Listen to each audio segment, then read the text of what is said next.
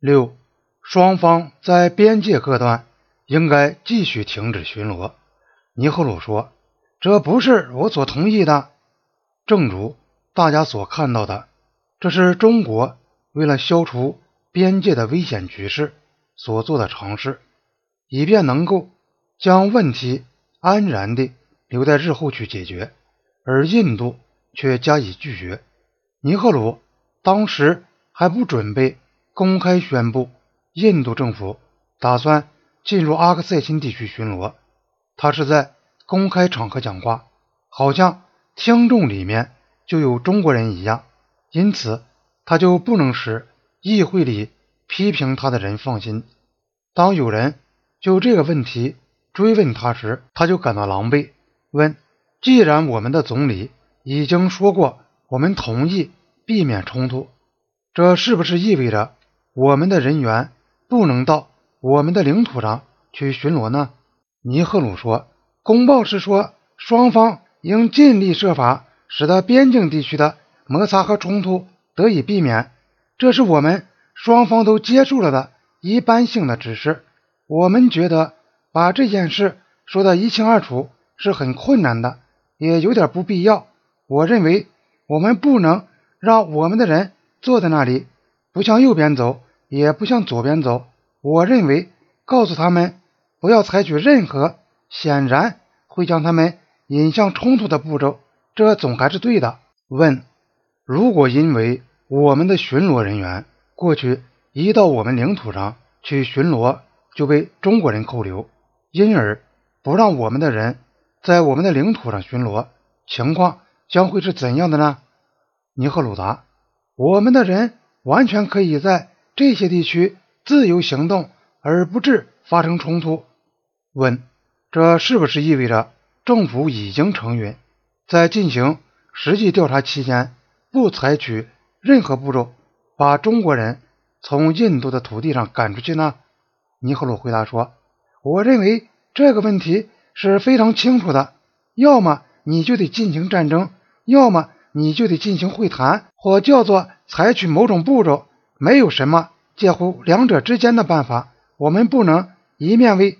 边界问题宣战，一面又谈论如何商谈或派出官方代表团，两者不能并存。议会里和报刊上对会谈及其结果的评论，一般的是否定的。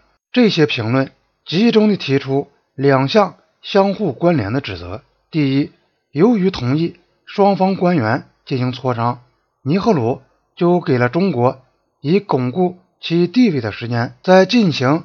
毫无结果的商谈的同时，中国却占据了我们神圣祖国成千上万平方英里的土地。人民同盟的头目兰加在人民院讲到：“他们用肮脏的手指玷污我们祖国的土地。”第二，政府没有发表有意迫使中国撤除其侵略的声明。即使有些人赞成印度政府对高级会谈所采取的做法。那也如某些国大党议员所说的一样，是由于他们认为尼赫鲁的态度坚如磐石。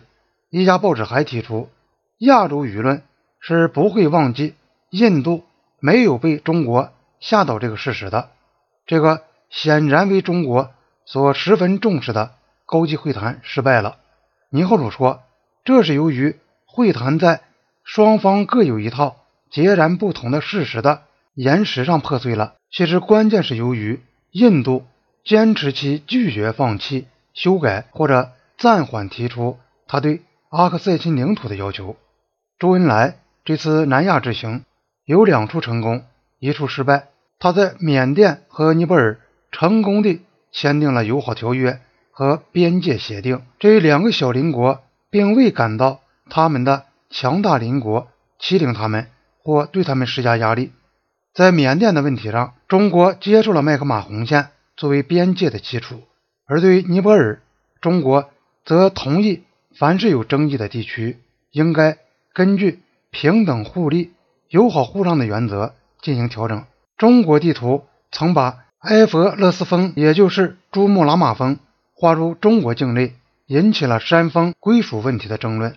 但是，中国接受了尼泊尔的和普遍的观点，即以顶峰作为边界的标志。中国和尼泊尔同意在双方边界两侧四十公里内不派驻武装人员。就中印争端而言，虽然周恩来坚持说会谈并没有失败，说他进一步增加了了解，但是高级会谈只是为边境局势的恶化扫清了道路。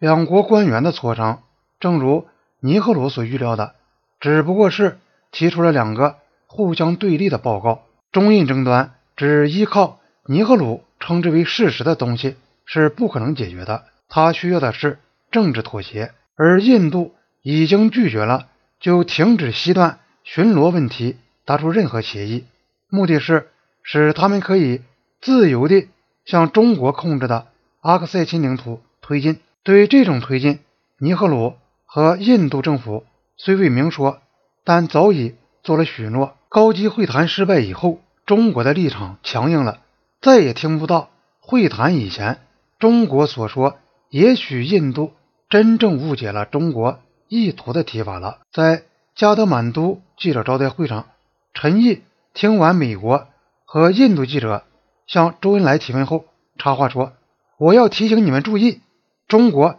是一个受损害的国家，我要强调的说，中国是一个受损害的国家。此后，中国对边界争端的评论也都反映了陈毅所表现的这种满腔义愤。